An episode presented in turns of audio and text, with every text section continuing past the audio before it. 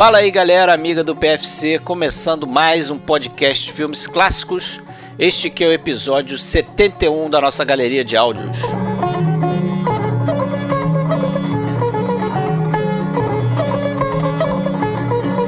Hoje a gente traz mais uma trilogia e uma trinca de filmes indianos, que é a trilogia de Apu, do diretor Bengali Satyajit Ray. Satyajit Ray, para quem não conhece, é colocado aí entre os grandes nomes entre os diretores do século XX, comparado muitas vezes com Federico Fellini, Ingmar Bergman, Akira Kurosawa e outros diretores desse calibre, só para você ter uma ideia. A gente começa aqui essa trilogia com o Pater Panchali, que é o Canção da Estrada, o filme que é também o primeiro filme do Satyajit Ray e que ganhou aí prêmios mundo afora, chegou a ganhar 11 prêmios internacionais. Filme esse que foi seguido pelo Aparadito, chamado aqui no Brasil de O Invencível, né, dando sequência à história do personagem Apu. E a trilogia se encerra com O Mundo de Apu, um outro excelente filme aí para fechar com chave de ouro essa trilogia do diretor Satyajit Ray. Se você quiser saber mais aqui sobre o que a gente anda postando, né, acesse a nossa página oficial www.filmesclassicos.com.br. Lá você encontra os links para as nossas redes sociais. A gente está no Facebook, no Twitter, também na Filmou. E no Facebook a gente tem um grupo que é podcast Filmes Clássicos.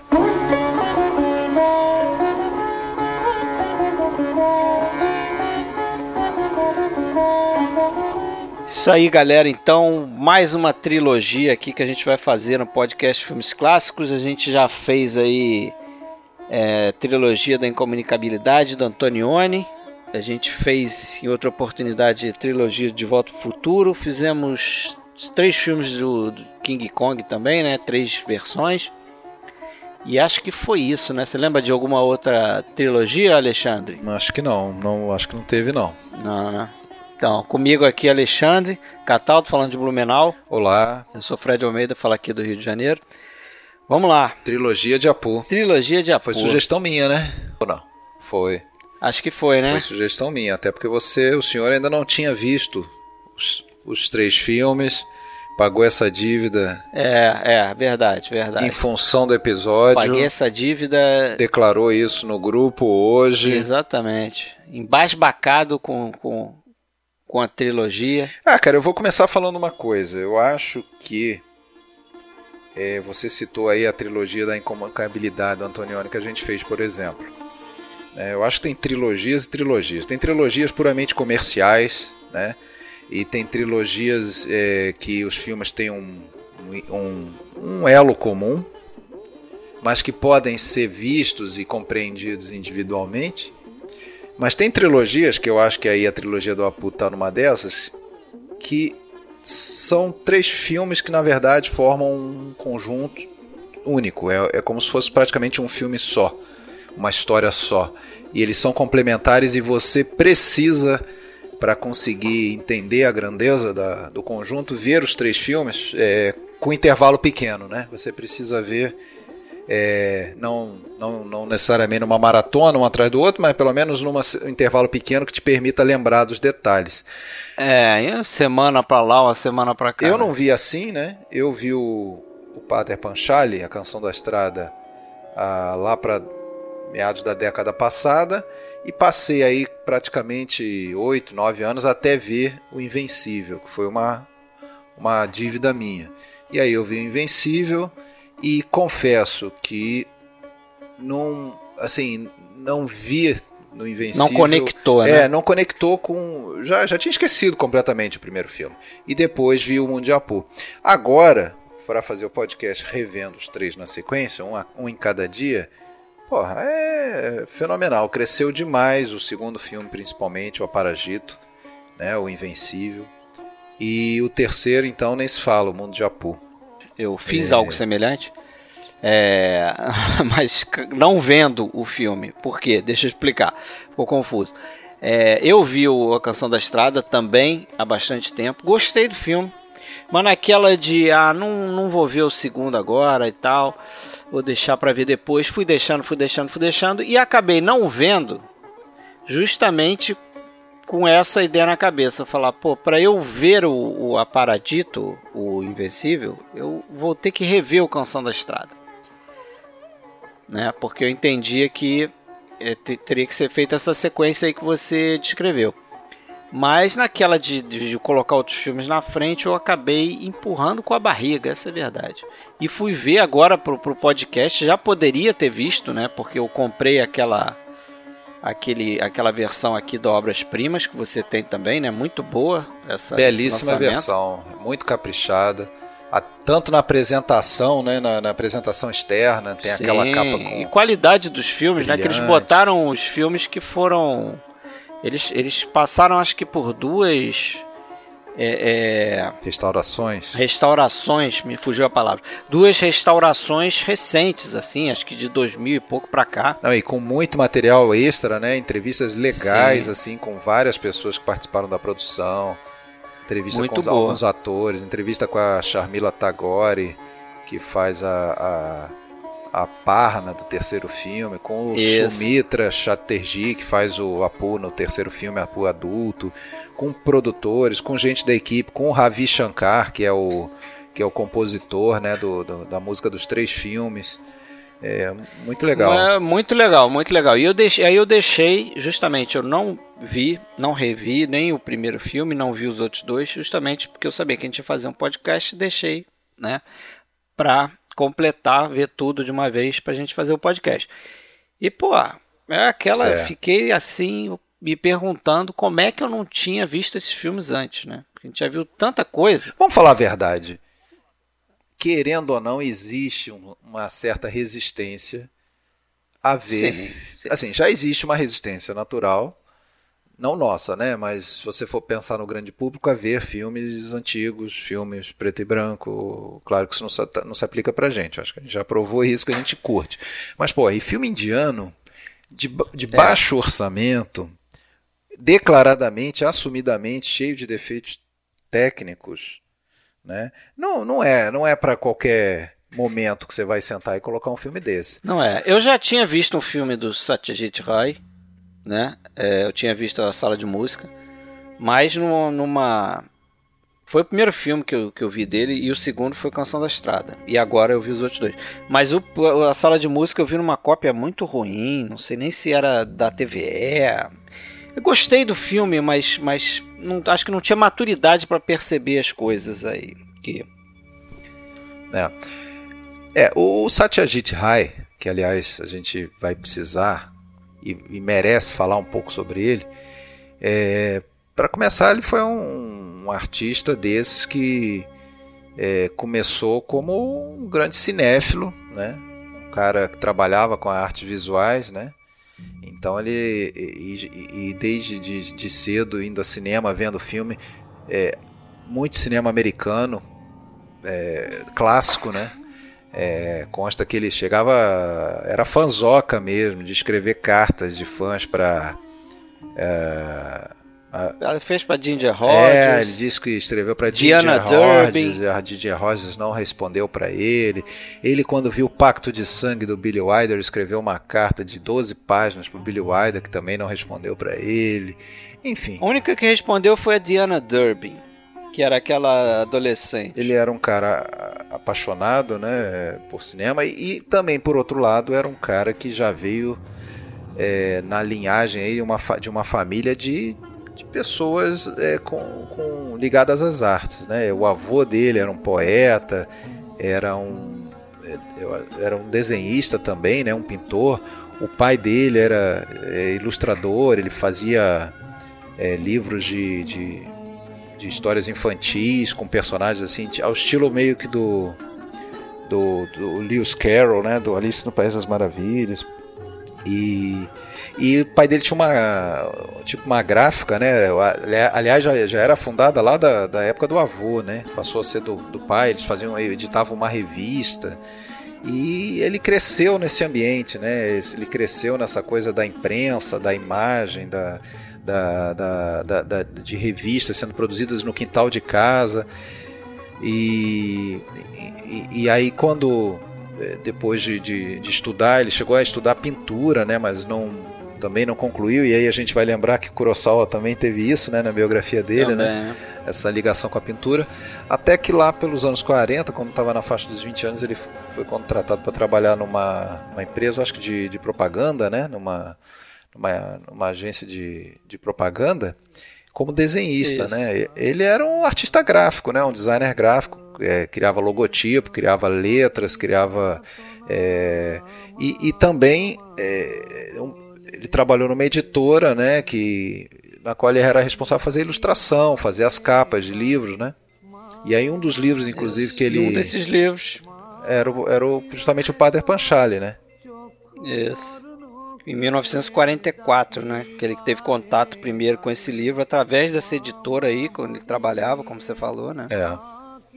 Ele, ele é um cara que, que fez aí ao longo da, da carreira dele depois é, cerca de 30 filmes, mais alguns documentários, alguns curtas, e volta e meia, assim, principalmente nos, nos curtas, nos documentários, ele ele voltava às raízes. Na verdade, ele nunca saiu da, das raízes dele, né? Porque primeiro ele é um cara que sempre morou em Calcutá, né? Calcutá, para quem não, não, não sabe, é uma cidade, é uma megalópole da Índia na região de Bengala, né? Então, inclusive o idioma é diferente do, do hindi, né? Do idioma predominante na Índia. E era uma, uma, uma situação até meio alijada da, da Índia como um todo. Tanto é que o, ele próprio dizia que ele era praticamente conhecido na Índia. Ele era muito famoso em Bengala, mas na Índia ele era mais famoso no exterior do que no restante da Índia. No restante da Índia, quando muitas pessoas sabiam o nome dele, já sabiam que ele existia, mas não, não tinham visto nunca um filme dele. Né? Até porque o que fazia sucesso antes dele estrear com a Canção da Estrada era justamente esses filmes que, que esses melodramas, né? E filmes com canções. É. E meio que umas novelas musicais, vamos dizer assim, né? Mas na linha do cinema comercial, né? Hoje, que hoje a gente chama de Bollywood e tal. É, hoje em dia o pessoal. É, acho que todo mundo sabe, né? Que a produção cinematográfica é, é enorme na Índia, né? Mas na verdade, é na verdade isso já vem de longa data, né? Há mu muito é. tempo que se produz muito em quantidade, né? É, filmes sempre com foco muito popular. O cinema, na verdade, indiano, ele tem uma história similar à do, da maior parte dos países com, com cinema é, de, desenvolvido aí no, no, mundo. Começou também lá no final do século XIX, uh, é, já mostrando filmes do, dos irmãos Lumière em Bombay, lá, principalmente porque na época, né, é, era colonização ainda inglesa, né, na, então chegava facilmente, né, trazido é. pelos ingleses e tudo mais, é, começaram a produzir é, seus próprios cineastas ali já na primeira década do século passado e tudo mais, mas sempre com aquela tendência de fantasias, coisas mitológicas, né? principalmente na, época, na era muda, né? Depois, quando veio o sonoro, aí começou aquela coisa de muita música, muita dança, muito escapismo e sempre concentrado em três cidades, né? Em, em Bombay, né? Que hoje é Mumbai, que era um cinema mais de distribuição nacional. E, e o de Calcutá e, Madra, e Madras, Madras, eram cinemas mais eram produções assim de consumo mais local daquela região no caso de Calcutá então de, de Bengala né Bengala ocidental né hum é, que, é, que é um estado, né, da, uma região, um estado da, da Índia. Né? E aí, a, é, que, que aliás é, teve ali uma, uma questão de emancipação do outro lado, ali depois do, do final da, da, da colonização inglesa, né? depois da Segunda Guerra, ali 47, eu acho que foi a independência, né? E isso também foi uma temática né, que, que os filmes sérios começaram a abordar, uma coisa que não, que não existia antes. Né? Foi. E por essa época também ele fundou um cineclube, né? Ele, ele fundou um cineclube em Calcutá em 47, se eu não me engano.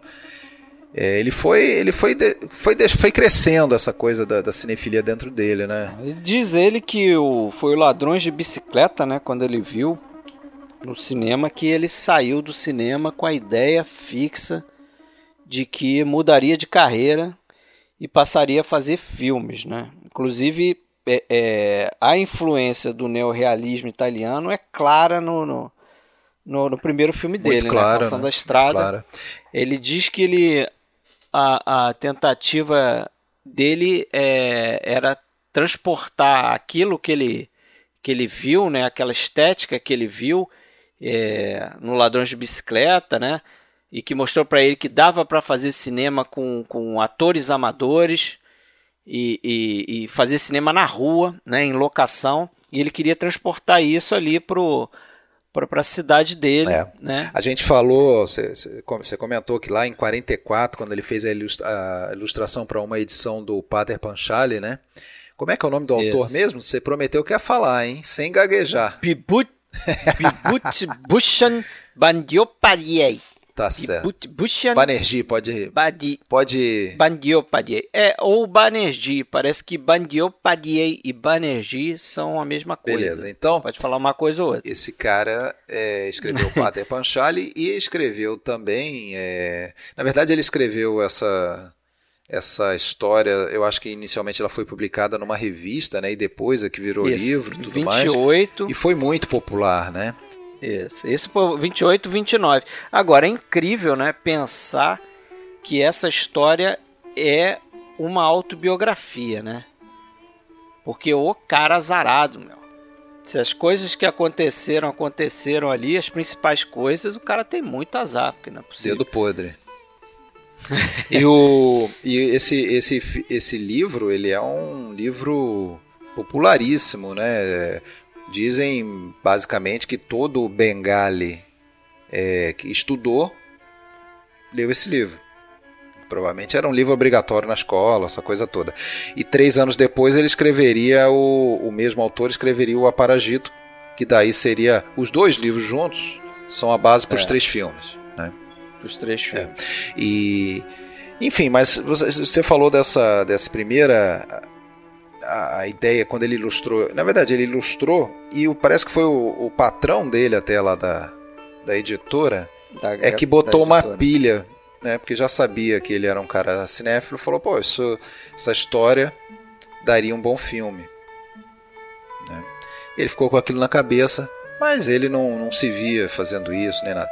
Então foram duas coisas, né? Essa que você acabou de comentar, que ele viu quando ele viu o Ladrão de Bicicleta, mas eh, antes disso um pouco, eu acho que em 49, o Jean Renoir foi lá em Calcutá para fazer as filmagens daquele filme dele, O Rio Sagrado. Isso. E ele, como, como era lá um dos fundadores daquela, daquele cineclube, ele acabou auxiliando o Renoir a a sair em busca de locações para o filme, essa coisa toda. E conversa vai, conversa vem, ele comentou sobre essa intenção dele de fazer um filme um dia, tá, tá, tá, até inclusive ele já tinha mais ou menos a história. E o Jean Renoir botou, é, deu for, pilha, deu, né? botou pilha, deu força para ele, né? Mas continuou em banho-maria a história. E aí, em 50, ele foi mandado pela empresa lá para Londres. Ele passou acho que seis meses em Londres e diz que praticamente via um filme por dia. Né? No, no, cinema naquela época ele viu muita coisa. Foi quando ele, daí ele viu o Ladrão de Bicicleta e voltou extasiado, né? Que era bem a época que estava praticamente sendo lançado no exterior. Parece que ele concluiu o primeiro draft aqui do Canção da Estrada é, em 1950, por volta de 1950, né?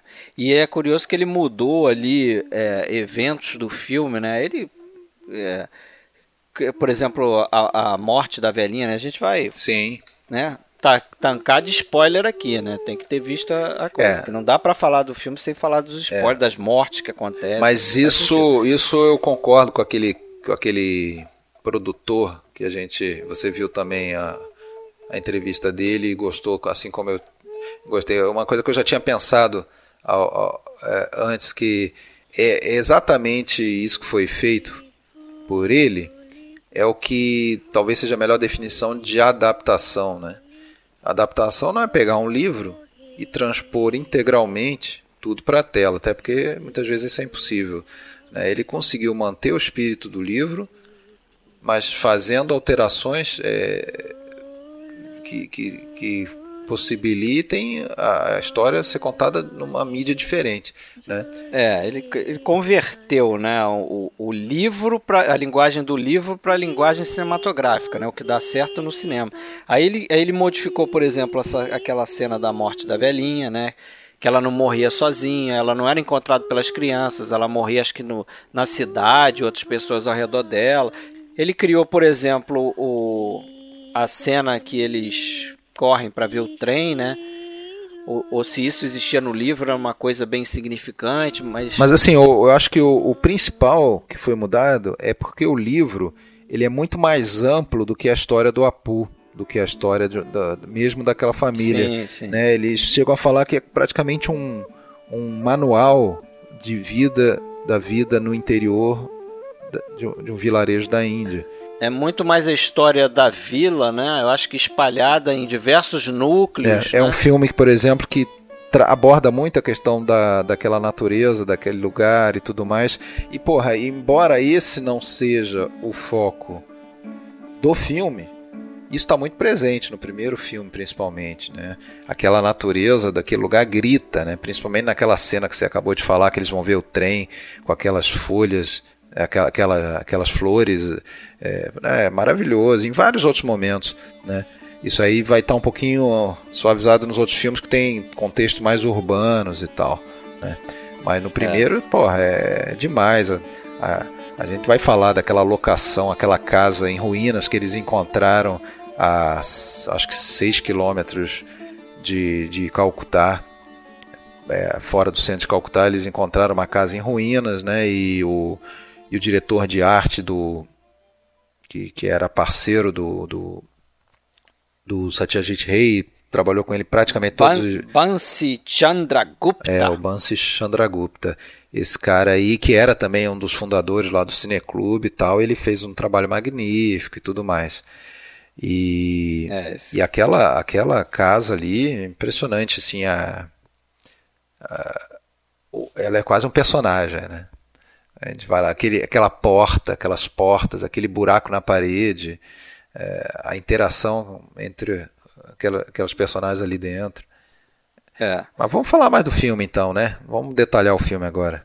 É, o. Mas só voltando um pouco aí nessa coisa do, do roteiro, né? Que era a estreia dele na direção, estreia dele no roteiro, né? Ah, sim. É, a equipe também praticamente amadora, né? É, Só o Bansi, né? Muito pessoal ali. O Bansi, é, o, o Bansi Chandragupta já tinha feito poucos filmes, né? Tinha traba tava trabalhando ali com o Renoir, né? Tinha, acho que acabado de trabalhar com o Renoir nesse filme que você falou, Rio Sagrado. É, o, o, braço direito dele, que é o diretor de fotografia, o Subrata Mitra, era um cara que era é, fotógrafo de estilo, né? Num, nunca tinha pego numa câmera de cinema, Dizem que ele não sabia nem mexer. Ele tinha 21 anos, cara. Quando começou a operar a câmera aqui para esse filme. E ele muito aprendeu também por conta do Rio Sagrado. Porque com esse acesso que o, o Satyajit Ray teve com lá com o Jean Renoir, ele pôde levar o Mitra e o Mitra ia lá no, nas filmagens do Jean Renoir notar o, como é que o pessoal usava os refletores, como é que colocava né, a iluminação, a posição dos refletores, não sei o que, como é que operava a câmera. E aí eles foram atrás de, de alugar uma câmera, né, uma produção pobríssima. Né? A gente vai, vai ver aí que a, a produção atrasou. Esse filme foi completado acho que quase. É. Três acho anos. levou quase, três, quase anos, três anos, né? Para as filmagens. Ele começou efetivamente a produzir o filme em 52 e ficou pronto em 55. Isso. Em 55, mas muito por conta de, de, falta de grana, né? Porque eles tinham que parar a produção. Teve um momento lá que o Satyajit Ray teve que penhorar as joias da esposa para poder filmar mais 3, 4 dias, porque o pessoal ele não conseguia bancar nenhum almoço da equipe. E fora assim, os atores e tal, não era uma equipe muito grande, acho que eram oito, nove pessoas. Né? Ele. Fora os Você atores. falou do. Ele completou o draft, na verdade, ele fazia os desenhos, né? Os famosos desenhos, storyboards dele lá. É, diz até que não teve um roteiro propriamente dito, Padre Panchali. Né? Foi tudo na base dos storyboards, em que ele daí passava nos desenhos os detalhes do, do que ele queria para o Subrata Mitra. É, e, o, e é isso, ele, ele, ele com esse storyboard, é, ele tentou convencer produtores e só levou não, né? Não, não conseguiu é. nenhum, nenhum financiamento. Então ele, ele percebeu que ele teria que filmar alguma coisa inicialmente para daí já apresentar.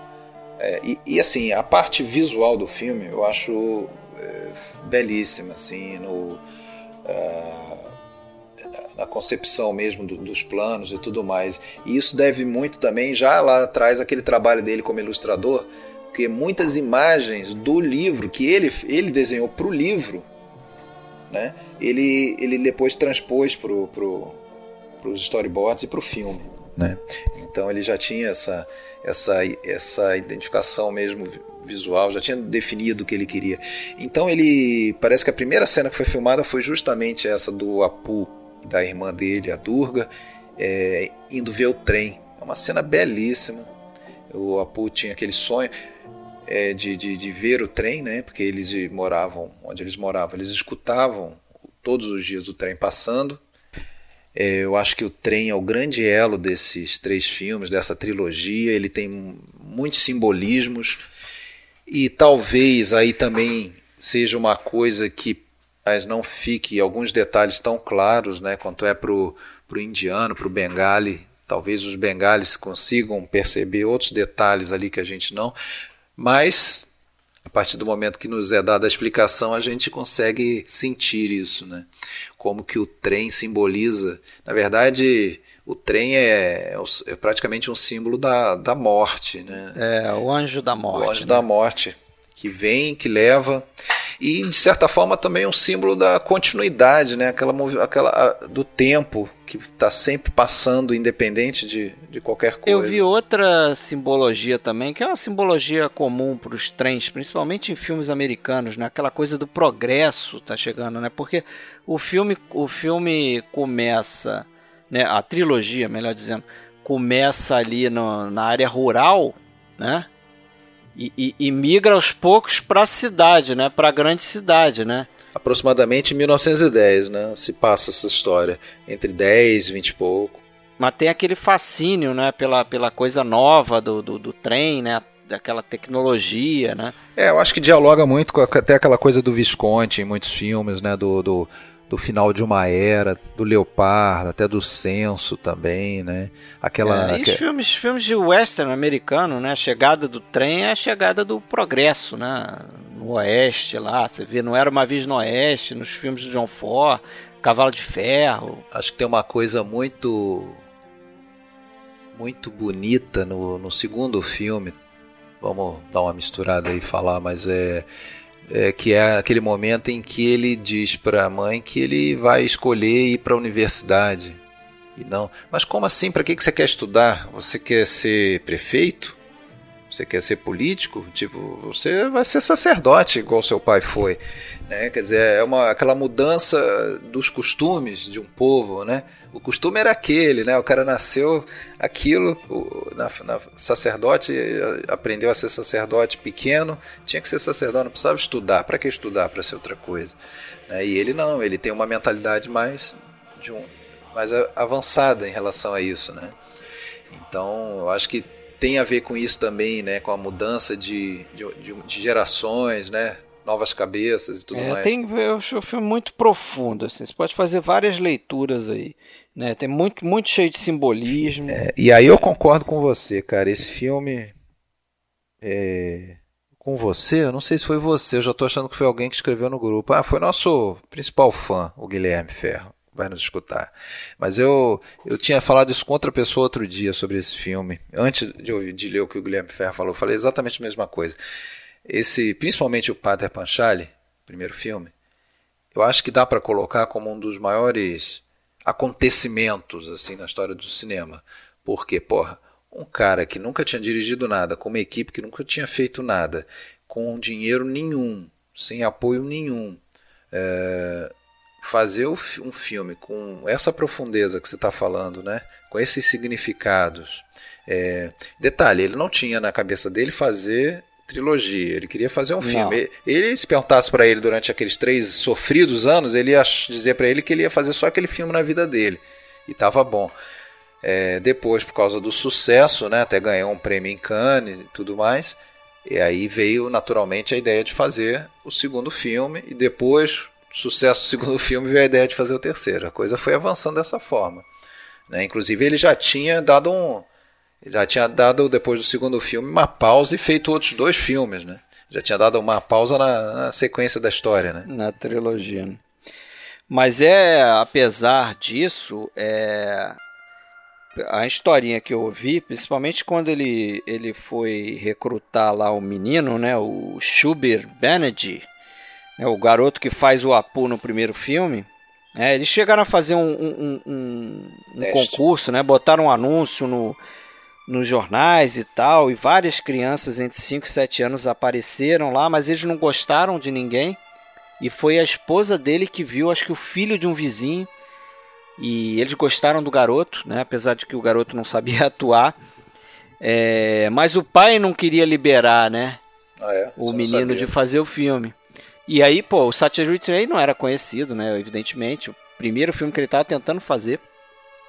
E diz a lenda aí que o, o Ray chegou para ele, convenceu o pai da seguinte forma: falou, olha, eu não sou famoso, mas eu estou fazendo um filme que vai revolucionar o cinema indiano.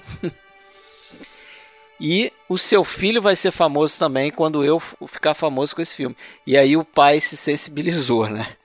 Foi essa história que eu li. Agora, e é, é, o, que eu, o que eu queria chegar era nisso. É, ele estava meio certo, né? Porque dizem que esse filme aqui é que foi o, o, o, precursor do que na Índia eles começaram a chamar de cinema paralelo, né? Cinema paralelo. É justamente isso que a gente falou, né? Era um outro tipo de filme que era uma resposta filme a esses sério. filmes populares, né? esses filmes de Bollywood, né? Ele, ele inclusive, no, na, na época do, do Cineclube, lá, final dos anos 40, ele escreveu um tipo um manifesto, ele e os colegas dele lá escreveram um manifesto quais são os problemas com o cinema indiano. É, a gente isso. já viu alguma coisa parecida recentemente. Eu não estou lembrando quem foi, alguém escreveu isso. Eu também tentei lembrar, mas. mas Acho que foi o Kurosawa. Não, foi o Kurosawa pediram para ele escrever qual, ah, quando ele foi justamente para ser admitido na Torre, né? É, ele ah, escreveu. O, o, e acho que quase com o mesmo título, né? Só mudando indiano para o japonês. Os problemas do, do, do, atual cinema japonês. Então, é isso.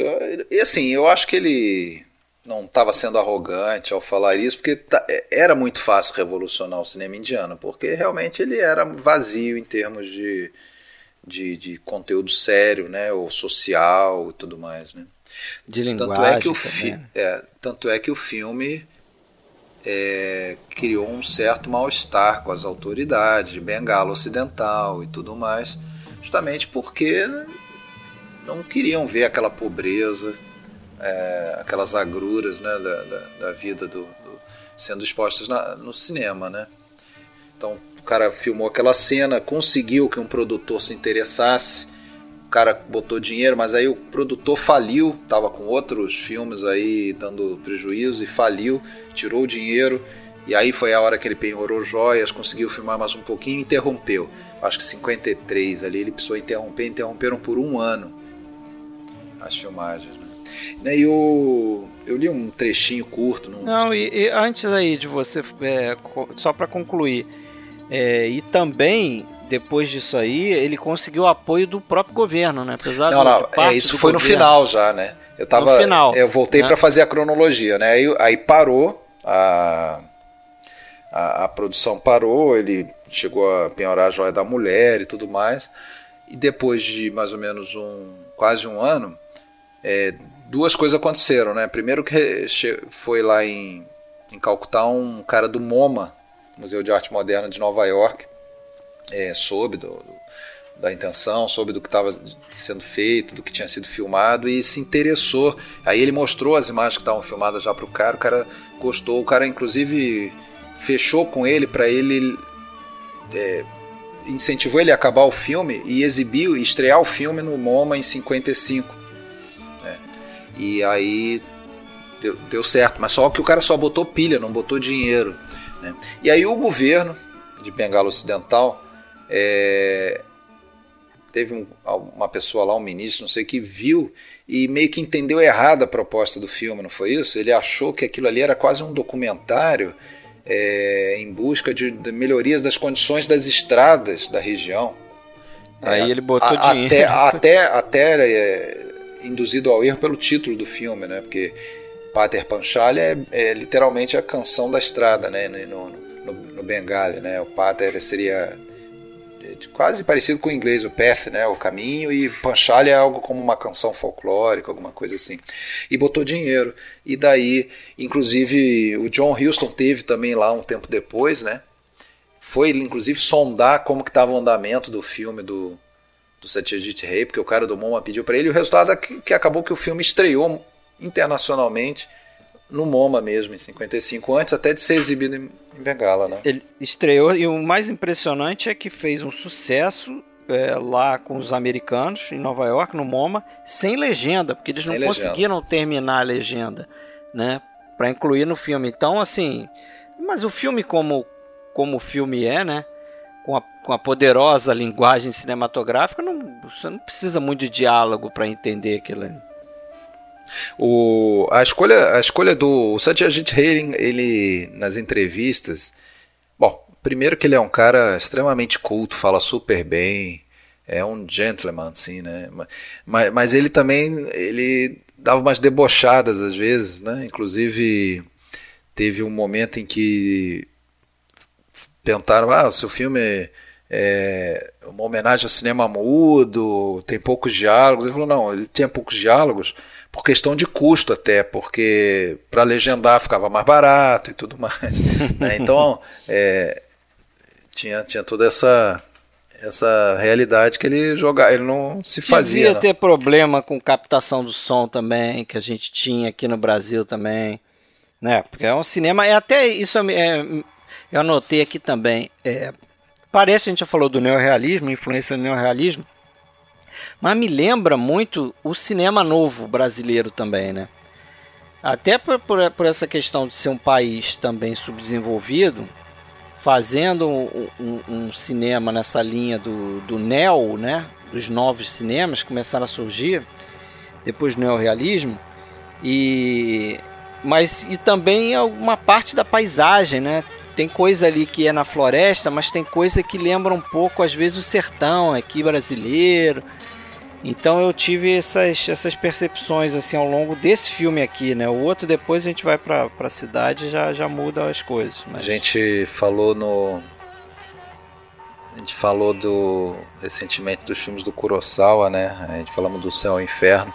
De certa forma, esse filme começa logo no primeiro plano dele, nos dois, nos primeiros planos já com um embate de céu e inferno, né? Porque o filme abre com aquela vizinha mais abastada, que mora numa, numa casa é. bonita e que inclusive tem um pomar e tudo mais. Aparece um plano dela regando as plantas e ela dando um esporro lá na Durga, né? na menininha, irmã do Apu, que vai sempre lá roubar frutas. Né?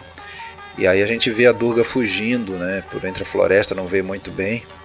E depois a gente vê a mãe dela regando também, né? Aí no, seria o inferno, né? A ralé, o pessoal pobre, aquela casa caindo aos pedaços com um buraco na parede. É. E, e, então ele, pô, eu acho assim, para um primeiro filme, porra, é um excelente primeiro filme. O cara abriu. Não, é, é dos melhores. Acho que isso, esse nosso amigo aí, ouvinte, Guilherme Ferro, falou também, né? E que eu concordo é, é dos melhores é, primeiros filmes, né? Se a gente pensar nos, nos filmes, por exemplo, Cidadão Kane pro Orson Welles, né? É o grande filme de estreia. O, o Falcão Maltês pro John Huston, né? A mesma coisa. Eu acho que esse filme aqui tá nessa linha, né? De grandes primeiros filmes de grandes diretores, né? Pois é. Você falou do, do Subatra, Subrata Mitra, né? Ele, infelizmente, depois ele teve um problema na retina, né? Ele precisou se afastar da, da profissão aí. Ele teve um problema na retina, eu, eu, ele não seguiu aí trabalhando em cinema, não. Não sei se depois voltou, mas no, pelo menos com, com Satyajit não trabalhou na trilogia toda, né? Mas para frente trabalhou não. na trilogia, mas é. já foi é, importante até para ele é, criar uma, um, um tipo de, de, de, artifício lá de iluminação, né? Ele inovou no, no Invencível, que ele criou um, uma coisa que se usa até hoje, que é uma técnica chamada bounce lighting, que é você é, filmar, parece tão, tão simples e tão óbvio, né? tão intuitivo, que é você usar, em vez de usar o refletor apontado direto para os atores, você rebater o refletor, a luz do refletor numa parede. Eles botavam um lençol, num... né, em cima da. É, né, no caso eles usavam lençol, né, para rebater a luz Tornava e fazer mais difusa, né? A luz difusa e, e, combinando com a luz do, do céu, né, da, que, tiver, que estaria sendo filtrada por nuvens e tal. Então isso ele foi pioneiro nessa parada, né? Isso se usa a torta direita aí. Agora eu queria falar alguma coisa para quem é, viu e é fã da trilogia, especialmente do primeiro filme, eu vou recomendar aqui um filme indiano de 2013 que eu vi agora esses dias. Ah, aí sobre o é, Schubert. Que se chama Apur Panchali, que aí a tradução seria a canção de Apur, né? Que é exatamente uma. É, não é documentário. Né? É um filme ficcional. É um né? filme ficcional mas sobre o, o garoto Subi Banerjee, né, que ele não trabalhou, é, não continuou trabalhando em cinema, não teve mais nenhuma relação com o cinema. É, então o filme é sobre uma, uma busca dele, né, de, de, de procurar o paradeiro dele, procurar é, que ele contasse as memórias dele e tudo mais. Né? E até, de certa forma, o, filme eu acho até que ele é, uma, ele é dedicado a todos os atores mirins que sumiram no mapa. que é uma é. coisa, aliás, comum, né? Criança que faz é. um filme e tal e, e muito sucesso. Aquela, aquela, aquela, manter, né? aquela imagem dele naquele filme fica eternizada, né? Mas aquele ser humano ali, subir Banerjee, quem erra, o que faz, nunca mais teve mais nada a ver com aquilo e muitas vezes até cria uma certa aversão àquela, àquele trabalho que ele fez ali, né? É um, é um pouco Agora, o que acontece. É bom a gente falar aí de outros atores aí, porque eu acho que aquela tia velhinha, a Tunibala Devi. Tunibala Devi. Ela era uma atriz já veteraníssima aí do teatro, né? ela tinha 30 anos de, de teatro, era mais experiente ali. Ela né? tinha 80 Mas, anos, ela, né? Ela já estava com 80 ela tinha 80 anos, anos de vida. É. Quando é. começou. Mas ela, para mim, é a que mais parece um, uma, uma pessoa ali do. Né, daquele ambiente ali do, ah, que ele pegou na vila, né? Quando, quando eu não sabia dessa informação, eu fiquei com essa impressão. Eu falei, pô, como é que ele foi achar essa senhora, né? Que é. sorte que ele deu porque ela é muito, o rosto dela é muito interessante é. assim, né? E ele faz questão de dar close no rosto dela, né?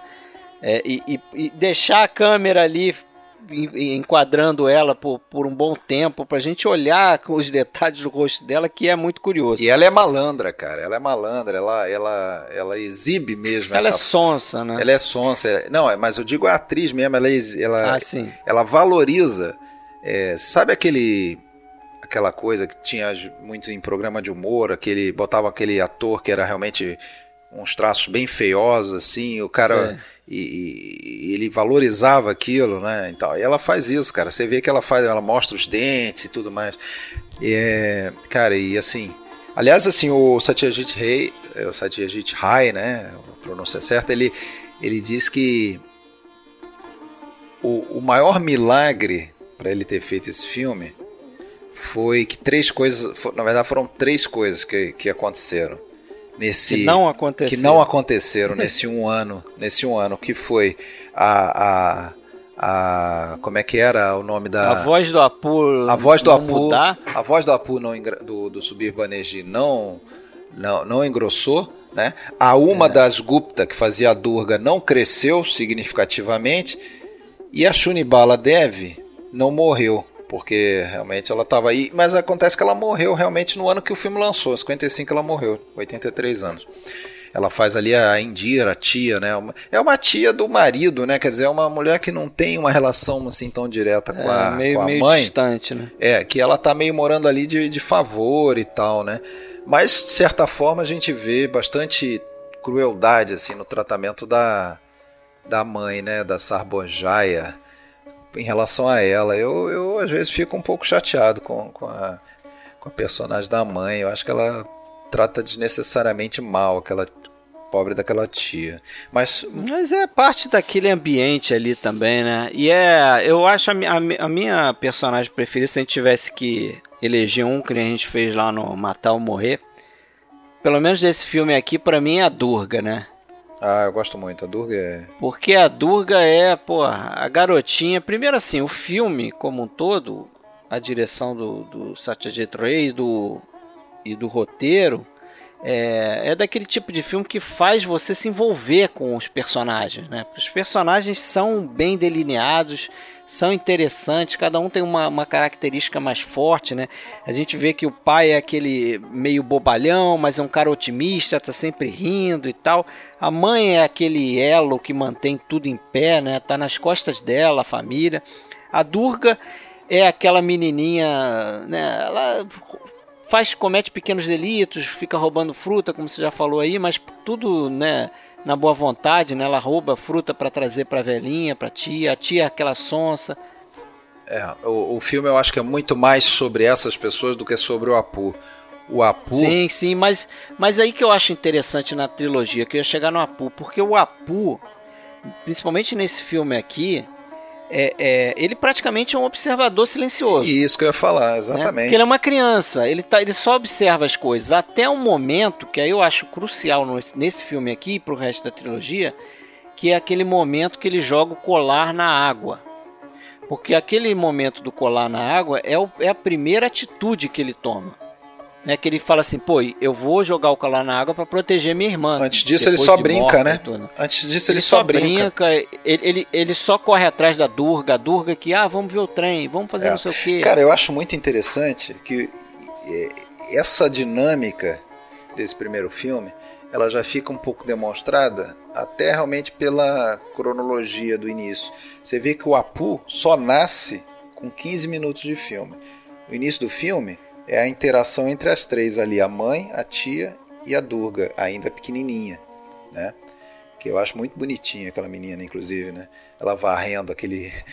Ela, quando, quando a mãe manda ela varrer, ela pega aquela vassourinha de mão ali, fica é. abaixada e ela dá uma sacudida no cabelo ali, né? Eu, dá uma, é marrenta. E ela, na hora que ela rouba a fruta, traz para a avó e fica olhando a avó comendo com a maior cara de fome. Ela tá morrendo de fome vendo a avó comendo, mas ela só observa, assim. Ela tem um jeitinho tão ela tem um jeito assim cúmplice. É, é, é muito legal, eu, eu, acho. É, e ela fica. Mas eu acho mais a, a, a outra, quando tem a imagem na cabeça, mais a, ela durga mais velha, na uma das Gupta, a atriz. Quando ela dá a fruta assim, aponta na cara da velha, assim, que a velha mal enxerga, né? Ela bota bem no rosto da velha e fica com aquele sorriso meio de satisfação, tipo, é, pra ver a reação sim. da velhinha sorrindo. E a, aí o Apu nasce e quando passo, aí tem o corte temporal, né, que muda a atriz que faz a irmã e tal, e entra o garoto subir Banerjee. Como que a gente vê ele pela primeira vez? A cara dele. É, Porra, aquilo é fabulosa aquela apresentação. É sensacional. A irmã vai é. acordar, tem um buraquinho no lençol, ela abre ali, parece o olho. Não é, não é de graça que a, gente vê, a primeira coisa que a gente vê dele é esse olho, né? Porque é o olho, é o olho dele que vai trabalhar nesse primeiro filme todo, principalmente, né? Ele é o grande observador. Porra, é... é, o ponto de vista dele, né? A história é contada pelo ponto de vista dele. Isso fica muito claro naquela hora em que a mãe dá uma surra na, na Durga, puxa ela pelo cabelo e ele é. meio que fica escondido atrás de um tipo um vaso, uma pilastra, uma coisa. E, e com aquele olhão dele arregalado, olhando, olhando, Isso. olhando. É uma cena, inclusive, é, ícone do filme. Aí, vários, quando você pega a imagem do, do, do filme no, no Google vai, vai vir essa imagem com certeza sempre, né? Dele meio assustado olhando aquilo, né? Então, até, é como você falou, até ali ele observa muito. Ele observa o pai, é, ele escuta o barulho do trem, tem um anseio de ir lá ver, mas não, não toma iniciativa de ir. Né? O pai é aquilo, né, cara? O pai ele é um cara meio. um certo perdedor, né? Vamos dizer a verdade. É um cara que não, não consegue sustentar direito a família, vai precisar fazer uma grande aventura de largar a família por é, ele meses. é meio ingênuo também, né? A, a, a, mãe reclama que ah, você já foi enganado várias vezes antes e tal. E ele, o cara não paga ele, ele fica lá, ah, mas ele é de bom coração, uma hora ele vai me pagar, não sei o quê. Ele não se impõe realmente, mas ele é bem otimista também. Ele é um cara, um pai amoroso, né? A gente, principalmente no segundo filme, ele dá toda a atenção pro menino. E aí tem aquela cena em que ele tá, eles estão à noite, né? Ele tá passando ditado pro garoto escrever e ao mesmo tempo ele tá escrevendo o livro dele, né? Que ele, assim como o próprio Apu será depois, né? Um, sonha em ser um escritor, um poeta, mas nunca vai publicar porcaria nenhuma, né? e e aí eles escutam o barulho do trem, o Apu ficou assim com aquele, com aquele ar assim de quem está prestando atenção.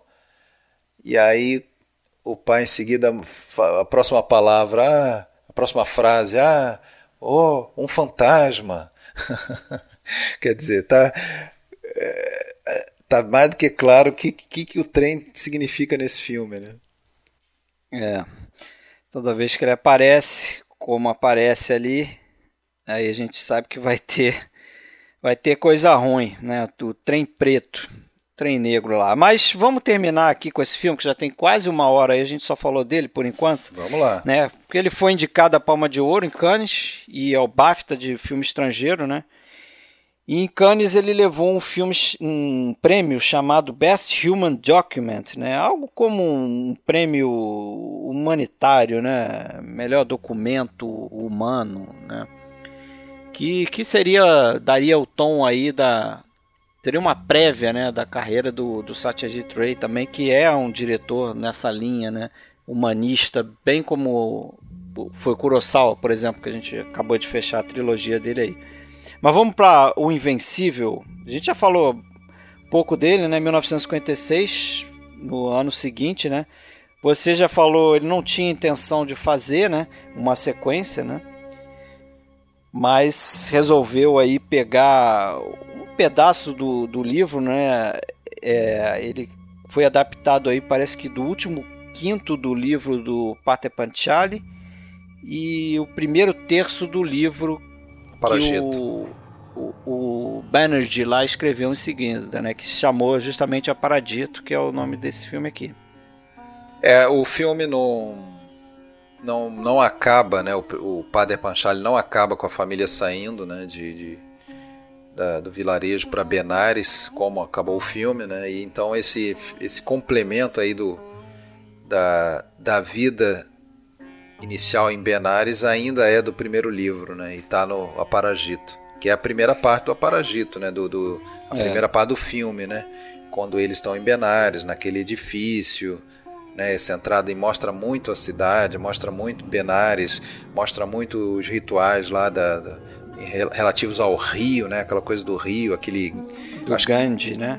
É, do rio Ganges, né, o rio sagrado, aquele, mas aquela área ali, aqueles degraus, aquela escadaria, aquela coisa é o tal do Ghat, eles chamam o Ghat, aquela local de adoração onde eles vão lá e é um ritual de diário, né, do, do, do indiano. É esse esse filme, principalmente nesse início aí, já começa com um cara cantando, né, que é, é uma espécie de de homem santo ali, um sacerdote talvez, e ele está embalando lá uma canção, né? E ao longo do filme a gente vê muito essa marcação da religiosidade, né? A gente vê pela primeira vez o pai exercendo a profissão dele, que era de medicina ayurvédica, né?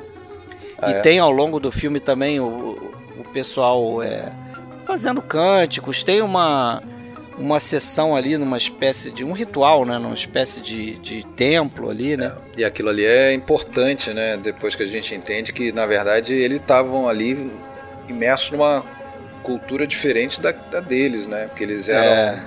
eles eram de uma é, de uma linha linha mais é, do, é tal do, do Brahmin, né? Brahma que é o hindu com, é, com nuances de cristianismo, né? E ali eles estavam vendo rituais hindus mesmo, né? puros.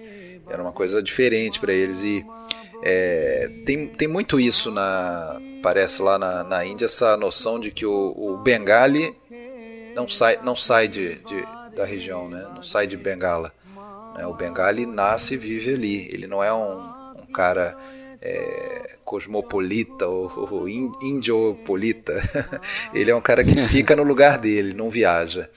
Então, aqui, aquela mudança para fora de Bengala, que foi o que aconteceu ali, é, deu, foi por pouco tempo, né? Mas deu para o Apu uma, uma noção diferente ali de, de, de, de, ampliar os horizontes dele, né? Que depois a gente vê ele indo para universidade, depois a gente vê ele fazendo um, um, uns cinco anos sabáticos aí viajando pelo sozinho aí pelo, pelo mundão, né? E eu acho que isso que é importante aí nesse foco na religiosidade, porque esse vai ser o conflito ali do Apu, né? Ele ou vira um homem da religião, como era o pai, né? Ou ele segue para ser um sacerdote, ou ele escolhe ser um homem de ciência, né? Ele escolhe lá, eu quero fazer ciência. Né? Tem um momento lá que o professor pergunta para ele qual vai ser a ênfase que ele vai dar lá nos estudos dele, ele vai para a ciência. Né? Sim. E isso para mim também, seguindo naquela linha do que eu falei do, do primeiro filme, de jogar o, o colar da menina para esconder que ela roubou e tal, que é a primeira ação que ele toma ali, consciente, é, aqui também é um, uma, uma atitude forte da parte dele, né? Que significa meio que se libertar da mãe, né? Porque ele vai estudar em Calcutá, a mãe vai ficar, né? Depois que o pai morre, né? A gente não falou isso ainda mas o pai acaba falecendo, eles ficam sem, ela fica sem condição de, de, de sustentar a família ali, acaba morando, indo morar com outro tio, né? Numa, numa região meio rural também, né? E volta para o campo, né? É. E ele decide estudar em, em Calcutá, né? É. Cara, eu sempre, eu sempre é, penso que apesar de, de ser originado de livro, né? Não é a ideia original do Satyajit Ray, mas eu sempre fico com a impressão de que tem um pouco de autobiográfico dele também, né? Essa coisa do pai que também era escritor, é, ele, ele próprio, né? Foi uma mente evoluída para aquele ambiente onde onde ele se formou, se bem que ele não nasceu nem viveu no campo, né? Ele viveu sempre em Calcutá e tudo mais. Mas é, que eu acho que isso pô, é uma coisa belíssima do, desse segundo filme, esse, esse meio que rompimento com aquela tradição, esse rompimento com o, o do caminho dele, que ele, ele é, começa, na verdade, espontaneamente. E um belo dia a mãe pergunta para ele ainda, quando ele ainda é o Apu criança, né? Em Benares, pergunta para ele porque que ele está meio chateado, triste, ele fala que queria estudar. Né? Ele, ele tem, um, tem um lugar ele, que ele viu lá e tal, ele queria estudar e ir para a escola. E ele vai para a escola, é interessado, se destaca, né? Tem uma hora lá que ele declama um poema lindamente, fica todo mundo embasbacado. Cai nas graças do professor, que empresta um montão de livro para ele, né? Aquela coisa toda. Então, assim, ali a gente já sabe que ele desgarrou, né? Ele já não vai é. ser mais aquele. É, da, daquela linha. E, e, e, o pior, sabe o que, que é? É que exatamente por detalhes desse tipo é que esse filme não fez tanto sucesso dentro de casa. Porque para a cultura local aquilo não era uma coisa boa, tão boa assim, sabe? Até o meio é. que o tratamento dele em relação à mãe meio que ele abandona a mãe, meio que eh, te, chega chega momentos mais pro final do filme que ele tem até traços de crueldade com a mãe, né? A mãe fica mandando carta para ele ir lá visitar, ele não vai mais, porque ah, porque lá eu não consigo me concentrar, eu não consigo é, estudar. E o o legal dessa história é que o Satyajit Ray fala que é, o que atraiu ele é, nessa relação dele com a mãe foi que parece que no livro fica mais claro que no momento, aí a gente já está adiantando bem, né? A gente mal passou pela morte do pai, mas no momento que a mãe morre e ele fica sabendo da morte da mãe, ele, Apu, ele o livro gosta, parece que né? descreve é que ele tem um misto de, de, de prazer com aquilo ali, com a morte da mãe, porque ele, aquilo ali representa a libertação para ele e ao mesmo tempo a tristeza, porque a mãe faleceu, né? E aí ele, ele o, o Ray até ficou preocupado e conversava com a esposa dizendo que será que como é que as pessoas vão perceber isso? Será que vai ficar muito claro e é, vai ele deu uma amenizada elas e tal, né? Ficou, ficou bem sutil. Ele não, ficou não sutil, pra... mas dá para perceber é, que ele é de outro mundo já que e principalmente naquela cena em que ele amanhã fica mais um pouco ele não tem que voltar. Ah, não tem problema se você perder um ou dois dias, não quero saber, eu vou voltar para acabou as férias e tal, a folga, é. sei lá. Só que aí na estação ele meio que tem um certo remorso e volta. Diz pra mãe que perdeu o trem, mentira, não perdeu, nada. né? só, que, só que aí quando ele chega lá de volta para ficar mais um dia, em vez de daí, ah, então tá, vamos fazer alguma coisa junto aqui e tal, vamos conversar. Não, ele vira pro lado e dorme.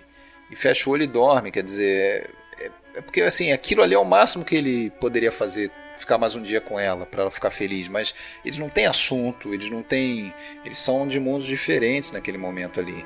E, e o Saitiagi tinha razão, isso aí criou uma certa aversão ao filme. Internamente, não, não, não chegou nem perto do sucesso do Canção da Estrada. Mas é, dentro da Índia, né? Dentro da Índia. Porque no exterior foi um filme, né, que ganhou o Leão de. Dentro da Índia não, vamos ser claros, dentro de Bengala. É, dentro, dentro de Bengala. Porque dentro é. da Índia, nenhum filme dele era nem exibido. Quando muito eram exibidos em cidades maiores, como Bombaim, por exemplo, mas com legendas em inglês. com legendas em inglês, detalhe. É, mas fora, fora, fora internacionalmente, ele inclusive foi o filme que ganhou lá o Leão de Ouro, né?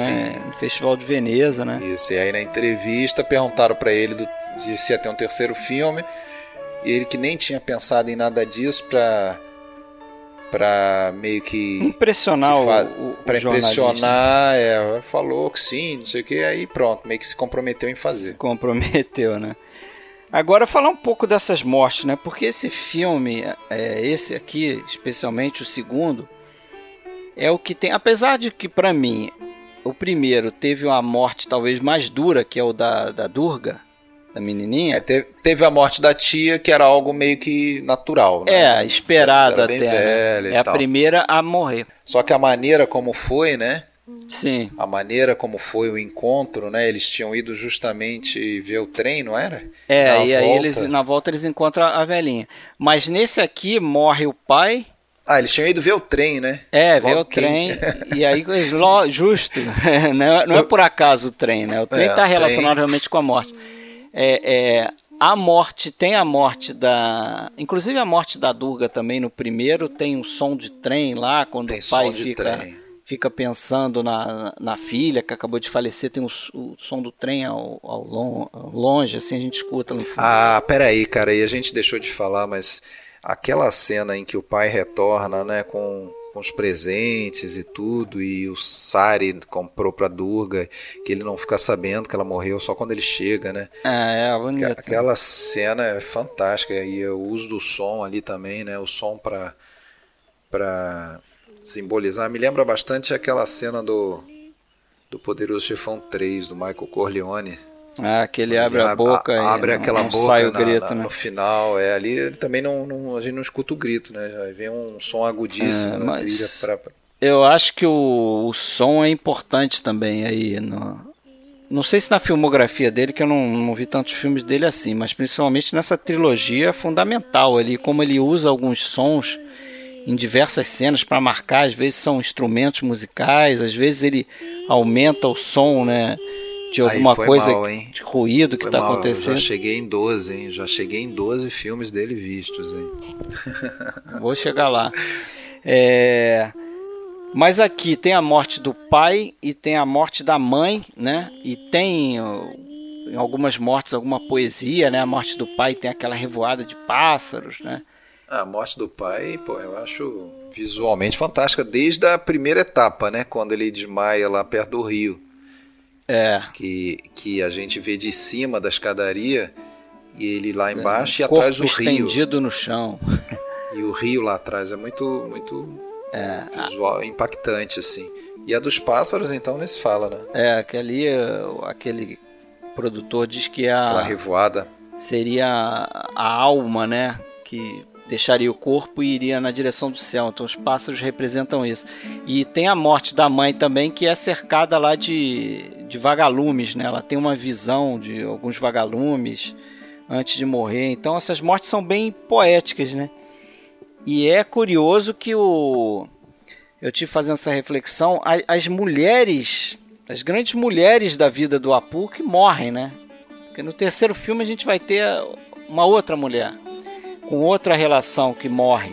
Mas só que, cara, assim, se você reparar, são duras, são perdas importantes que vão forjando, né, quem vai ser ele, mas nenhuma delas até então é, derruba ele, né? Ele segue o caminho, ele é o trem, ele é o trem, ele segue andando para frente, quer dizer, não é o trem que lá na frente a gente vai ver que aí agora no terceiro filme aí é como se falasse não, porra agora, porra agora chega, tanto é que a reação dele é aquela, né? A gente vai chegar lá. Agora eu tive lendo também que o, o parece que ia ter uma personagem é, que o Satyajit Roy acabou tirando do roteiro porque ele chegou a achar a atriz para fazer essa menina que seria a Lila, que seria uh, uma namoradinha do Apu quando ele estivesse em Calcutá, né? Porque preocupava o, o Ray o fato de parece que ele não tem uma, uma motivação grande para não, não ficar junto da mãe, né? Preferir ficar em Calcutá, entendeu? Entendi. Ah. E ele acabou, acabou que essa menina não foi. Acho que o noivo dela não. No segundo filme, isso ou no terceiro? No segundo filme, no segundo filme. Ah, tá. Quando ele é Seria adolescente. Uma nam... né? É, quando ele é adolescente está estudando em, em Calcutá, mas ele acabou tendo problema lá, acho que com com os pais ou o noivo da menina que não deixaram ela trabalhar, não queria que ela fizesse filme e, ele acabou tirando ela fora do roteiro, a personagem, né? É. é a gente nem para para pensar sobre isso ali, mas como o início do segundo filme é meio que a sequência do primeiro, temporalmente, é, faria mais e, e, como a produção foi somente um ano depois, né? Talvez fizesse mais sentido terem mantido o ator, mas é porque realmente não, não conseguiram mais manter. Tiveram que botar um outro menino para fazer ele um pouquinho mais velho, né? Só. Aí é. não. Aí, mas, causa uma certa estranheza, mas tudo bem, né? Não é tão relevante. Causa, até porque agora apareceu uma pinta no rosto dele. É. Né? Depois a pinta muda de, de lado, até brinquei com isso. No final, no terceiro filme, a pinta foi para outro lado. Mas mas. É, e nesse filme tem dois atores interpretando o Apu, né? Tem dois, que depois virou adolescente, porque, né? Porque como adolescente ele, ele já é outro. Isso preocupava o Ray também, né? Que essa coisa de será que eu estou escolhendo o ator certo?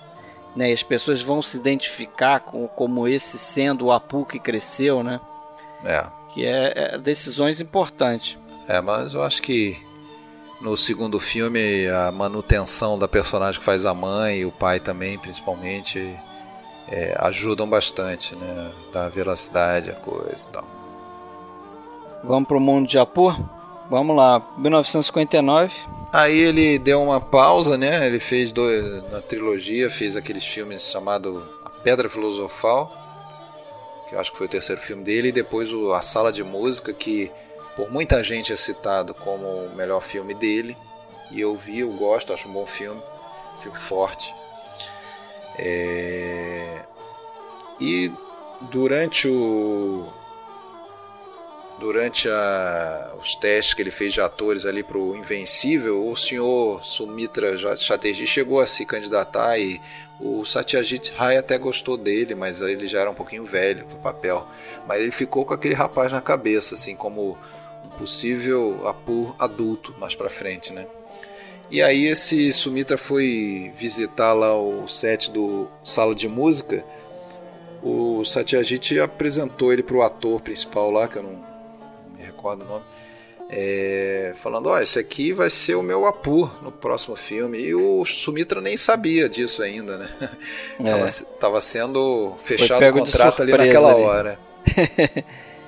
É, e acabou daí fazendo 14 filmes, né? Com... É, ele é o Toshiro do.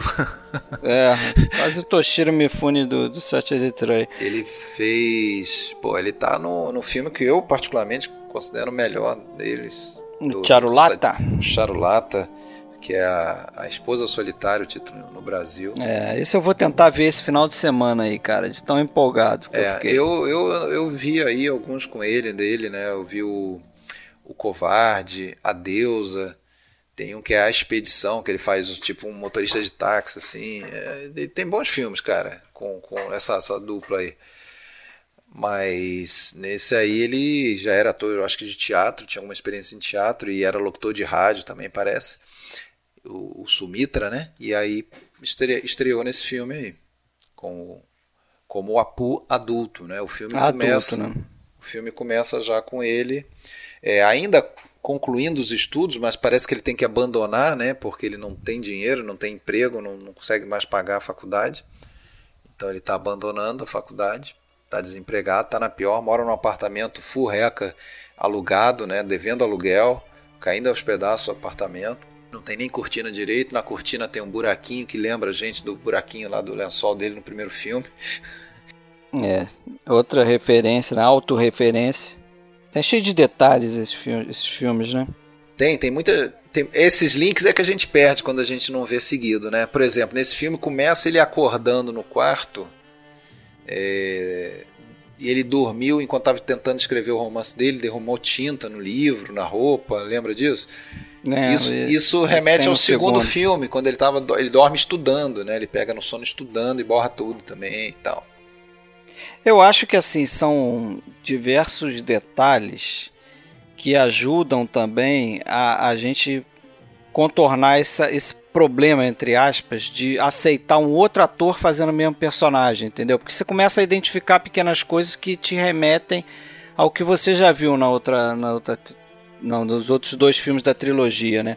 Agora, também é, tem um detalhe aí diferente nesse filme em relação aos outros dois, que quando o, o Ray deu aquela resposta lá para o jornalista que você já comentou, ele depois ele ficou pensando, pô, eu nem pensava fazer um terceiro filme porque não tinha muito ainda história nos dois livros que ele podia aproveitar para fazer um terceiro filme. Ele achava que não tinha material suficiente. Então ele começou a desenvolver, né, o roteiro desse terceiro filme com muita liberdade assim para dar uma sequência na, na, no personagem, né, no Apu. Tanto é que dizem quem lê o livro e, e, e vê o filme, o, o, Mundo de Apu, diz que o personagem do Apu é, é, no filme é bem mais sensível, é um cara mais é, é, complacente, é um cara mais espiritualizado, entendeu? Que não é tanto o que acontece até o segundo livro, né? O Pararito, porque é, termina ali também. É, mas o Apu cinematográfico né, dos filmes, pô, é um cara que realmente chega nesse ponto do início do terceiro filme, é um cara que já passou por um bocado de perrengue, né? Já. Todas essas mortes, perrengue, né? essa situação. É, apesar de ter sido é, esforçado né, nos estudos, ele não conseguiu emprego, tá, tá na pior, né? está é, tentando emprego, aparece uma sequência ele procurando emprego e inclusive ele é muito qualificado para os empregos onde ele vai e é rejeitado por isso, né? aquelas coisas horríveis, né? É, ele realmente não, não, não, poderia fazer aquilo, né? um cara com, com estudo e tal. É, e sonha ainda, né? Tá escrevendo um romance, né? Tá escrevendo um romance meio que autobiográfico. Topa com aquele amigo dele, o Pulu, eu até fiquei pensando se esse amigo dele pulhou, não... pulhou. Eu até fiquei pensando se esse amigo dele não é, não era para ser aquele mesmo amigo da, da faculdade no segundo o filme. O Riquinho, né? Que vai cabular a aula com ele. É, o cara que vai é rico, cabular né? a aula não, eles foram expulsos, né, pelo professor. É. Porque ele foi expulso justamente porque ele estava dormindo na aula porque ele trabalhava à noite, né, para poder pagar os estudos. Ele trabalhava numa, numa gráfica, né? Sempre a gráfica aí fetiche do Satyajit Rei no Charulata, tem um, o cara tem um, deu uma gráfica no, dentro de casa. Referência à própria vida, né? Provavelmente, é o pai, como você falou lá. Mas esse é outro, né? Outro amigo, né? É, aí o Pulu convida ele para uma casamento da prima, né? E aí muda mais uma vez o destino do. O destino se intromete mais uma vez, mas dessa vez pelo menos para criar um, uma vida na vida dele, né? ao invés de tirar, né? É, faz o contrário. pelo menos. E é, e é curioso aquela, aquela cena, né? Que a gente tem uma certa resistência. Eu acho que até chegam a comentar isso depois no documentário da vida aí. Mas realmente a gente aqui tem uma certa resistência de aceitar aquele casamento maluco, né? Porque a, a, a menina tá é. para casar com outro, só para contar para o pessoal que ouviu há muito tempo, não lembra e tal. Que a menina tá para casar com um, um, um maluco qualquer lá. E o cara, quando chega no casamento, o cara surta. Fica louco lá, né? Fica desequilibrado, o cara é fica desequilibrado, o pessoal arranca ele colapso, de dentro da, daquele coisa lá. E aí, cadê? A menina tem que casar, ela agora vai ter que casar. É, aí, é, aí é o lance cultural, né, cara? Eu acho que só é. sendo Bengali mesmo para entender, né? Se ela não casasse naquele momento que tava marcado o casamento, ela ia ficar marcada de uma maneira. Nunca mais ia casar na vida e ficam desesperados e convidam ele recusa, o que naturalmente acho que qualquer um recusaria de uma hora para outra, né? É. Mas acaba cedendo, né? Acaba casando e aquilo é muito. A, a, relação deles depois é muito bacana, né? Assim, como, como eles, eles vivem ali, né? Um pegando no pé do outro, parece que estão sempre se divertindo.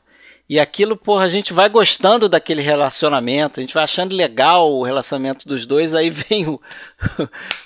o Satyajit Ray, pô, vem o trem, Bom, o trem um negro. Desconto, vamos dar um desconto aí, né? porque pimba um desconto cultural, né? Porque na verdade a, a, a Charmila Tagore, a atriz que, que era uma estudante de 13 anos, que foi selecionada para esse filme, é, eu acho que a personagem seria para ser um pouquinho mais velha, talvez 15, não sei, mas enfim, prática do local.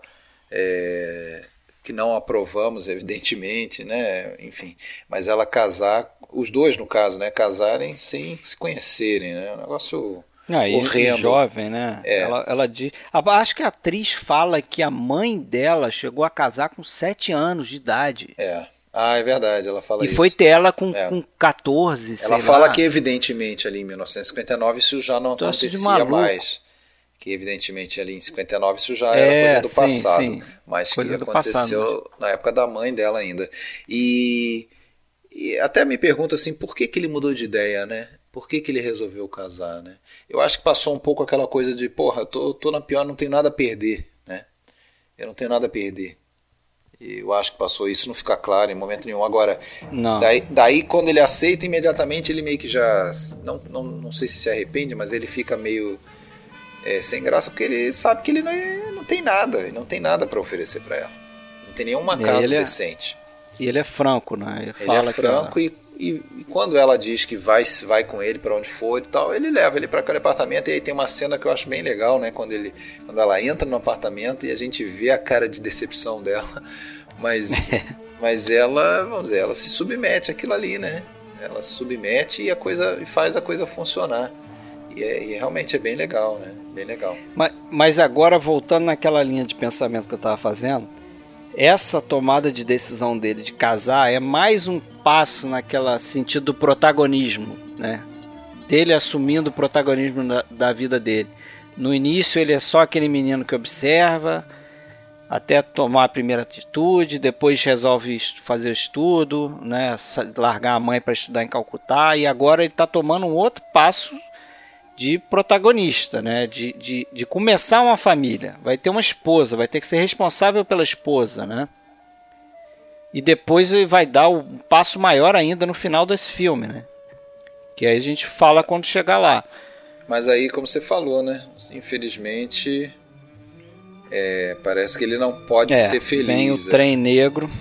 Vem o trem. Ele não pode ser feliz. Aí é, e aí a reação dele, né? Quando tem aquela cena, porque agora ele o, o, o, diretor começa a poupar um pouco a gente, né? A, a, a gente não vê ela morrendo, né? A gente não vê, é verdade. A gente, a gente percebe que tem alguma coisa errada quando ele chega lá, que o irmão da, da menina tá, tá lá, com a né? cara de, de bunda lá para dar notícia para ele, né? Visivelmente transtornado, a gente fala, putz, garota morreu até antes um pouco, né? Quando eles se despedem num trem, né? Ela é, pega o trem pra ir, tem a cena é. na estação de trem. agora, quando a gente rever, for rever, a gente já vai lembrar do, da questão do trem, mas no início não se toca, mas é sempre Não, não, trem. passa desapercebido, né?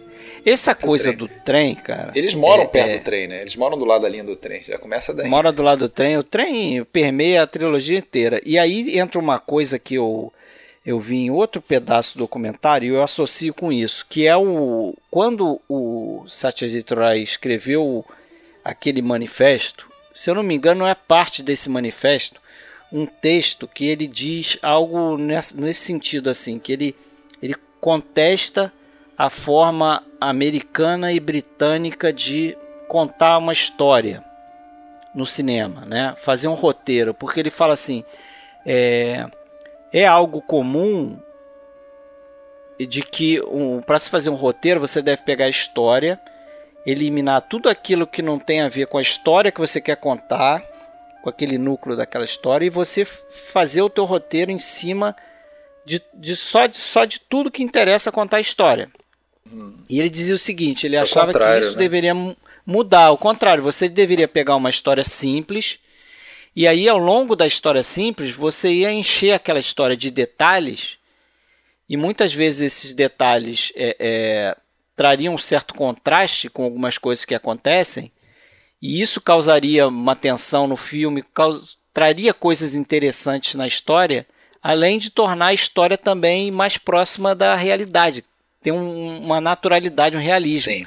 Porque a nossa vida é cheia de detalhes. É, né? eu acho que isso, isso é que isso tem muito a ver com esse lance lá do, da fonte, né, do neorrealismo, que, Sim. que, que foi o que gerou esse filme.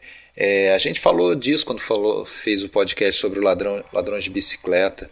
É, são, é um filme em que você não consegue, às vezes, destacar aquela cena, aquela grande cena, aquele grande desfecho, porque é um filme feito de vários pequenos capítulos. Né? É uma sequência natural de eventos acontecendo. É aquela coisa que muita gente pode olhar e falar: porra, é um filme que não acontece nada como assim não acontece nada? Acontece a vida, a sequência natural de eventos. Né? E inclusive aquele carinha lá do, do comentário ele pontua muito bem, falando que. E, e, e, quando a gente começa a prestar atenção, a gente vê que isso é verdade, principalmente no primeiro e no segundo filme, é a questão das portas, né? Como que aparecem cenas em que os personagens é, é, param diante de portas e esperam os outros no, no portal né? E como que dali acontece, começa uma nova etapa da história. É o tempo todo isso, o tempo todo, se você reparar. As portas são como se fosse um, uma marca de um, um novo capítulo da história, né? E, e é isso, não, não, não, não é uma estrutura tradicional né, de narrativa, aquela narrativa em que vai se construindo tensão para não ter um grande clímax, uma grande coisa. É uma, uma sequência natural, é o que a gente viu lá no Ladrões de Bicicleta, né? É, a, a, a coisas simples da vida acontecendo, né? E que você sente realmente é um realismo naquilo tudo. Né?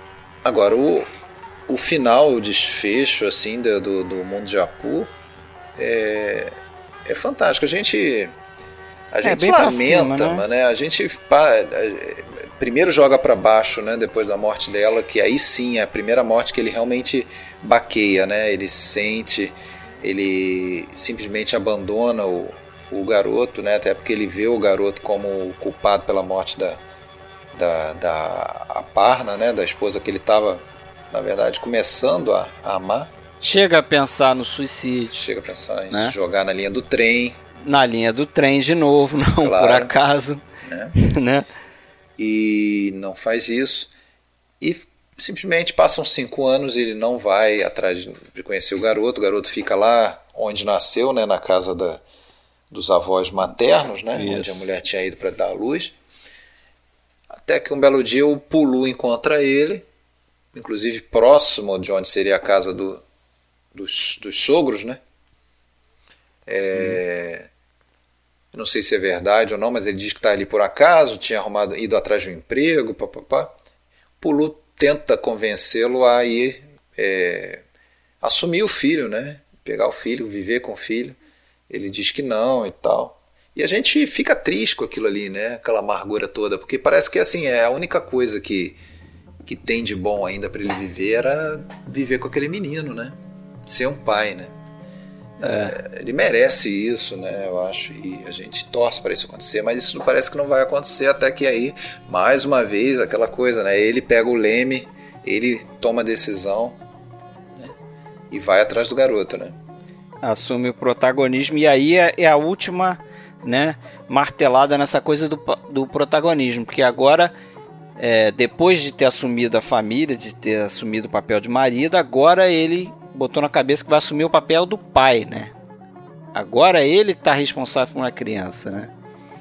E aquela cena final do, da, da, do menino no ombro dele.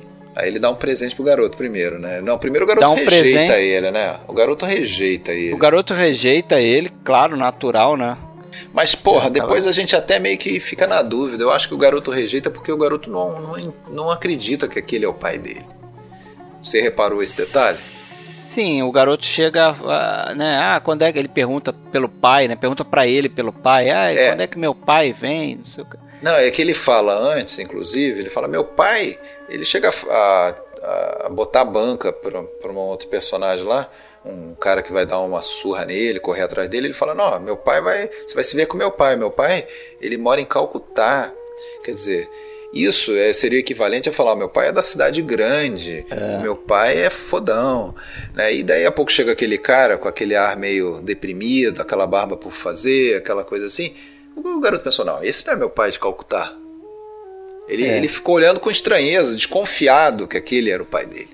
É, é, eu acho que é isso que parece que depois fica. Até na cena final, né? Quando ele vira pro, pro pai e fala assim, e fala assim é, você vai para Calcutá? Você tem, você conhece meu pai? Você pode me levar até Isso, ele? nesse Quer momento dizer, que ele pergunta, ele não acredita que, fica, que é o pai, né? Explícito. É. Mas ele traz o presentinho, fala do presentinho. Qual é o presente? Qual seria o presentinho? É no trenzinho, né? De brinquedo aqui que o garoto é no faz. trenzinho de brinquedo. E o, trenzinho, e o garoto joga, né? Joga nele, longe, né? é, joga pra é, Segundo aquele Roussan, né? O, o, tal do produtor lá que dá essa entrevista muito boa aí no DVD da Obras Primas, é, seria um menino dizendo: ó, a morte aqui não. Comigo não, né? Devolve o trem da morte, entre aspas, né? Um simbolismo, evidentemente, para cima dele. E aí eu acho que tem uma coisa que esse cara não fala, esse produtor, mas eu, eu comecei a pensar nisso, a refletir sobre isso. Sabe onde o trenzinho vai parar depois? No Rio? Quando os dois resolvem ir para Calcutá, que o menino ele bota o menino nas costas e eles saem andando e ele tá rindo, e aquela cena é super positiva, né? Tem um final legal para cima e tal. O, o avô vem com o trenzinho na mão. É sério? Tipo, para entregar, para devolver. É, é. Ele vem com o trenzinho na mão para tipo entregar, para devolver pro garoto, pro garoto levar ou, ou dar pro garoto. E depois ele fica com o trem.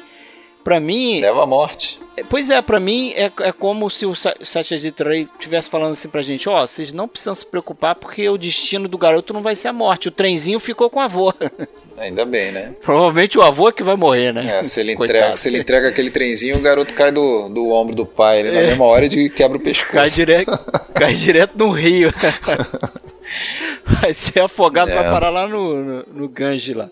Cara, mas assim, ó, trilogia sensacional.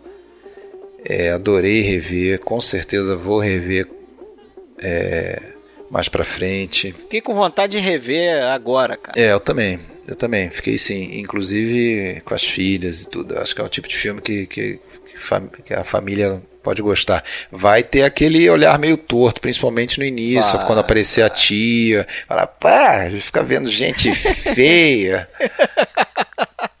é. Mas vale a pena, vale a pena.